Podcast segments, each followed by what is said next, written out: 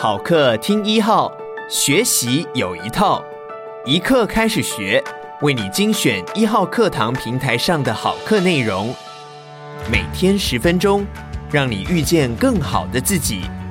现在就订阅一号课堂 Podcast，在第一时间收听到我们提供的精彩内容吧。接下来请听自我管理的六堂课。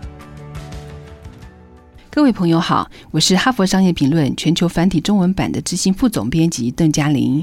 怎么样做好自我管理？其中呢，第一个步骤呢，就是要了解自己啊。所以我们要从了解自己这堂课开始。身为知识工作者，必须当自己的老板。你必须自己决定要在何处安身立命，知道何时该换跑道，让自己在可能长达五十年的职涯生涯中，都能够努力地投入工作，保持生产力。要做好这些事情呢，已故的管理大师杜拉克认为，你必须深刻的了解自己。而要了解自己呢，你必须问自己以下的五个问题哦。第一个问题是：我的长处是什么？大多数人都自认为了解自己的长处，结果往往是误解。唯有发挥长处，才能够有优秀的表现。靠短处呢，不可能展现自己的绩效。若是靠自己一窍不通的项目，就更不可能成功了。发现自己长处的唯一方法就是进行回馈分析。每当你做了重大的决策或是行动，记下预期会发生的事情，等到九个月到十二个月之后呢，再把实际的结果跟原先预测呢来做相比。只要能够持之以恒，你就可以借由这个简单的方法，在短短的两三年之内呢，就了解自己的长处是什么。那么第二个问题呢，是怎么把事情做好？把事情做好，每个人都有自己独特的方式。这个呢，就跟你的人格特质有关。毕竟呢，唯有以自己最能发挥长处的方式来做事情，才会成功。下列几项人格特质，往往就可以决定一个人怎么把事情做好。第一项人格特质是：我是阅读者或是聆听者。首先呢，要分辨自己是阅读者或者是聆听者。那么杜拉克在这边所说的阅读者呢，也就是指发表者的意思。很少人知道有这两种的区别。也很少人知道呢，自己可以两者兼具，而了解自己属于哪一类的人呢，就更少了。不过呢，从下面的例子呢，可以看出来，要是缺乏这方面的认识，后果呢就不堪设想了。二次大战的时候，欧洲战场联军最高的统帅艾森豪将军，当时呢堪称是媒体的宠儿，他的记者会呢以风格独特著称。不论记者提出什么样的问题，艾森豪将军都能够全盘掌控，而且用优雅的这个措辞，在两三句话呢就清楚地描述了当时的状况啊，或是某项政策。但是十年之后呢，他担任美国总统的时候，当年对他仰慕的这个这些记者呢，就公开对他表示不屑啊。他们抱怨说，艾森豪总统呢总是不正面回答问题，反而没完没了的谈一些不相干的话题。艾森豪显然不知道自己是阅读者，而不是一个聆听者。这边阅读者呢，也就是指发表者。他担任联军最高这个统帅的时候呢，幕僚要求记者必须在每次记者会上呢，召开前的半小时呢，先以书面提交问题。更何况他那时候掌控全局。他担任总统之后的情况就不同了。他之前的两任美国总统啊，一位呢是富兰克林·罗斯福，一位呢是杜鲁门总统，都是聆听者。而且呢，他们很清楚知道自己是聆听者，面对自由发问的记者呢，都游刃有余。艾森豪或许应该自己承袭前两任总统的作风，结果连记者提问呢都没有听进去。很少聆听者呢会变成好的阅读者，反之亦然。因此，大家要了解自己是哪一种人格特质，是阅读者呢，或是聆听者。第二项人格特质是我是怎么学习的。许多一流的作家，像是丘吉尔啊，在学校的表现呢很差。他们记忆中的学校生活呢，完全只有折磨。这个原因呢，是出在作家的学习呢，通常不是经过听或是读，而是透过书写的方式。但是学校并不容许他们用这种方式来学习，所以他们的成绩就很差。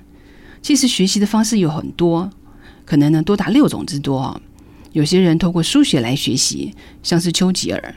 有些人呢，就靠写下大量的笔记来学习，像是贝多芬留下了很多的笔记本，但是他自己却表示呢，作曲的时候，从来都不需要再翻阅这些资料。所以有人问他说：“既然这样的话，为什么还要记下那些东西呢？”他的回答是说：“如果不立刻写下来呢，我就会忘记；但是如果写在笔记本上，我就永远不会忘记了，而且事后都不需要再查看。”另外呢，还有一些人是从做中来学，有些人就是靠聆听自己的谈话来学习哦。那么第三个人格特质是我善于合作，或者是单打独斗。为了有效的自我管理，你还必须要问：我善于和别人合作，还是要单打独斗？如果确定自己是善于跟别人合作的时候，还要进一步的再问：我用什么的关系跟别人合作？有些人在团队内里面表现呢比较好。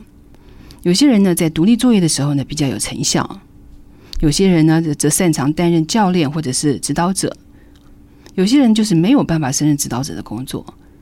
那么第四个人格特质呢，是我适合做决策或是当顾问呢？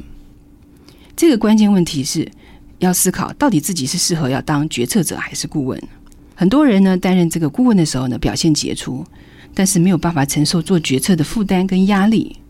那很多人呢，需要顾问来强迫自己思考，他们这个思考之后呢，就可以根据这些结果来制定决策，而且充满自信，并且呢，很迅速勇敢的来执行。接下来要问的问题，第三个问题是我的价值观是什么？为了管理自己，你最后还得问我的价值观是什么？举一个例子来说，某一个药厂为了追求绩效。它到底应该要持续的小幅改良，或者是要扎重金来追求这种高风险而且不常发现的突破呢？这怎么抉择的话呢？其实不是经济上的问题，而是两个价值体系的冲突。也就是说，这家药厂到底应该要致力于协助医生改良既有的做法呢，还是要追求科学上的新发现？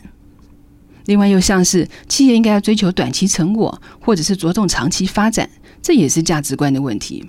基本上，这不是经济面的分歧，而是价值观的冲突。各企业呢，对于企业的功能管理的职责也都有不同的看法。所以，如果组织的价值观呢，让你觉得没有办法接受，不符合你的个人价值观，在那边工作的话呢，一定会让你感到挫折，而且很难有好的表现。第四个问题呢，是要思考我的归属在哪一个领域。只有少数人很早就知道自己的归属在哪里，像是数学家、音乐家、厨师。通常呢，他们在四五岁的时候呢，就已经展露了天分了。物理学家通常在十岁左右或是更小的时候呢，就决定了一生的方向。可是大多数的人呢，尤其是天赋高的人，往往过了二十好几呢，才知道自己该走的路，或者是说，他们应该决定自己不属于哪里。如果体认自己在大型组织中不会有什么好的表现，就应该拒绝到大型组织里头工作。如果知道自己不是决策者的料，就不要学习担任这个决策的工作。如果你了解了自己的长处、做事的方法、价值观，就会把握机会，发展出自己的事业来。平凡的人如果知道自己的归属在哪里，可以靠着努力来胜任工作，变成绩效不凡的杰出人才。否则，要是放在一个别的地方，就只是一个平庸的角色而已。那么第五个问题呢，是问你应该贡献什么东西？知识工作者尤其应该学会问一个问题：我应该要贡献什么东西？为了回答这个问题，要理清下面三个重点。第一个呢，这个条件你需要做出什么样的配合？第二个，考量自己的长处、行事方式跟价值观，你应该怎么样做出事情来，才可以有最大的贡献？最后，你应该达成什么样的成果，才能发展真正的影响力？获得成果的秘诀呢，就是要了解与你共事或者是你仰仗的人，运用他们的长处、工作方式跟价值观。我们几乎不太可能预测太久以后的事情，通常呢会把期限定在十八个月内，计划仍然在那边呢，很清晰而且明确。因此呢，通常应该问的是：从今天起的一年半年的时间，我该在哪一个领域，以及该怎么做？并且呢，应该达成怎么样的成果？好，那这个答案呢，必须综合考量几个因素。首先呢，成果必须有一些难度，但是呢，又不能遥不可及。其次呢，是这个成果必须要有意义，要能够发挥影响力。最后呢，是成果呢要能够明显可见，而且呢，最好还是能够评估出来的。以上呢，跟大家介绍第一堂课，了解自己开始。